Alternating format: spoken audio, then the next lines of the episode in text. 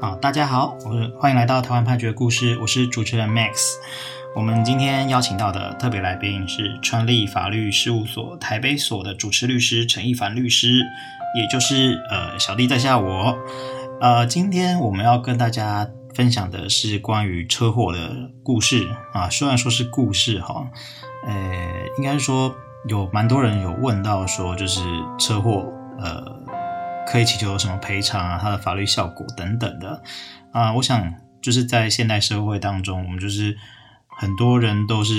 开车代步，那我自己也是，那就是其实车子它在这个动力上是相当强的，所以有时候你控制不住，可能就会发生车祸。所以这个在现代人来说是很常见的一个状况啊。啊，我们有一个统计资料是说这个。一一零八年，呃，因为车祸发生死伤的结果有三快将近三十五万人啊。那我们没有计算说，就是如果只有财产上损害等等这样的状况，所以你可以看到说，这个车祸是非常严重的事情啊。但是呢，以我们做节目来讲啊，车祸是一个很难去做的一个题材啊，因为车祸它的案件事实大概很很单纯啊，就是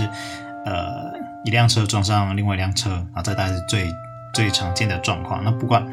我们这再怎么样口，就是舌灿莲花，也很难把这个东西，呃，说成一整集的故事。所以，我们今天呢，啊、呃，会是针对车祸，呃，尤其是针对这个没有造成人身伤亡的部分，啊、呃，他在财产上可能可以去请求哪一些的项目，我们来做一个专题。为什么会针对这个部分？那是因为如果你今天是有受伤的话，好，那其实。的状况会比较复杂一点，那因为呃有受伤的话，你就是会有过失伤害的问题。有过失伤害问题，它就是一个刑事责任。那你可能是呃刑事民事会一起走，比方说我可能是先提起刑事告诉，那在刑事告诉的当中，我再去提一个呃附带民事的赔偿啊，会有这样的状况。那如果是呃，因为在这个车祸当中有人死亡了，那可能是他的遗族会去做这样子的请求啊，提起这样的告诉，所以他的状况会复杂一点。那我们今天想要针对的就是说，没有这些状况，也就是说只有纯粹的呃车辆子财产上损害这样子的状况。呃，这个状况可能就是我们常常会有一些小擦撞，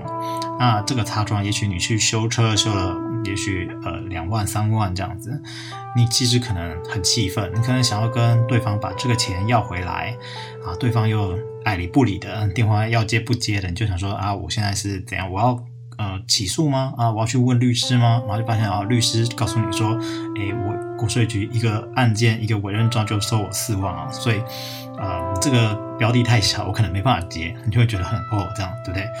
好，所以我们就告诉你说，呃。你在法律上，你可能可以请求的损害的范围到哪里啊？这样子将来呢，您在跟就是其他就是跟对照啊，去要损害赔偿，然后去谈和解的时候，你就会有个心里有谱。大不了我们就呃写个自己写个起诉状进法院，您在法律上的权利，那法院会来给您保障啊。这样子呃要谈和解，对方也会比较愿意配合。好，那我们就针对呃几个比较常见的项目啊，像是呃车辆的修复费用，这是最基本，因为你车子车子被撞，那你就是要去修，被要去修的这个状况呢，就是会去呃车厂会有个估价单啊，那比方说估出来好两万块，好啊连工带料这样子，那你就拿这个连工带料去请求啊，实务上常见的状况就是说，哎，你可能没有办法全部都请求到，为什么呢？因为我们这个法律上做损害赔偿，它是要回复原状，就它的法律效果是回复原状啊。回复原状的意思是说，把这个事物的状态回复到事情发生以前的状态，也就是说，你的车子被撞之前的状态。好了，那问题来了，我们就是这个车子它不是新车嘛，它一定是开了一段时间的，那所以它会有折旧。折旧的部分的话，呃，目前司法实务上是认为是要扣掉的。所以，呃，为了这件事情呢，司法院它有一个呃网址，大家可以自己上网去试算，试算说它大概可以扣呃会被折多少。那简单来说，就是你的车越旧啊，呃，你修复就算就算你一样花就是相同的修复费用，你能请求到的就会比较少。这个是呃实际上的状况。那除了这个之外呢，还有一个叫做车辆交易价值减损的损失。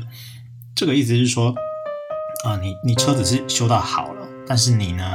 这个车子就变成事故车嘛，你也许将来还是会转卖，所以你在使用价值上虽然已经恢复原状，可是你在交易价值上，你可能还是有减损。那在这个交易价值的减损部分，你是可以去请求损害赔偿的。不过呢，问题就在于说，呃，你你这个交易价值是减损多少这部分，您可能没有办法凭空喊价哦。所以通常来说，我们是需要经过，比方说呃汽车商业同业公会啦，或者是汽车鉴价协会啦这些单位的鉴定，法院呢才会去做这个数额上的判断。那所以也就是说哈，如果您认为这个呃车辆交易价值的损失其实不够付这个呃鉴价费用的话，其实您就不会去做这件事情。所以这个东西其实是自己要去呃稍微先做一下判断，因为你去做鉴定啊。就会有鉴价费用的产生，不管高或低。你如果最后呃请求不到这个钱的话，那其实你这个鉴定费用等于是白开的。好，哦，当然这个大家就会有疑问了。呃，这个鉴定费用，我是我是为了请求这件事情，呃，为了请求损害赔偿，所以我才去做的鉴定。这个东西到底可不可以跟对方请求呢？呃，这个部分，呃，我们在有看了一些实务见解哦。像是这个桃园地方法院一百零九年度诉字第一五二一号的民事判决，他是认为可以啊。可是台湾台中地方法院一百零九年度诉字第一八二六号的民事判决却认为不可以。所以这个部分其实可能在实务上会有一些呃歧义，这个是呃目前看观察到的状况。所以我们可能没有办法跟您说这个东西一定可以或一定不行。嗯，不过如果你没有做鉴定，大概。观察上是不太可能会去请求这个车辆交易价值减损的损失。那其他的部分就是，比方说你车子被撞了，那呃你当时需要去要把车子拖掉回去，那或者是说呃这段期间因为你没法用车，然后会有衍生的交通费用，这个大部分会由这个法院依照个案的状况啊来去做去去做审酌。所以呃我们我们当。就是发生了这个车祸的状况，我们一定是看严重性啊。也许是小擦撞，也许就自己修修就就算了。因为你去做上面这些事情，包括如果对方不理你，你想要去起诉走法院这条路的话，其实都是需要一些程序成本的。那如果这个车辆的损失到了某种程度，你决定要去做法律的途径的话，呃。我我们可以先用上面这些项目呢，先计算你可能可以请求到的损害赔偿金额，然后呢，我们就自己写个诉状，然后再去走相关的路径。所以，呃，我我我觉得我们最重要的东西就是说，你在事发当时可能要留下对方的联络方式啊，因为如果你连联联络方式都不知道，像我们要递起诉状的话，我们会没有办法去特定说。呃，你到底要告的是谁啊？包括说你的姓名啊、你的手机啊、你的地址，这些可能是在当时需要确认的。那通常我们也都会去报案。那只是报案的状况下，如果只是纯粹财产上损害的话，呃，就是比较不会积极的去介入处理啊。那我们可能就是要自己，呃，如果觉得自己的权益受损，可能就是自己要多努力。好，那我们今天台湾判决故事的专题针对车祸的部分，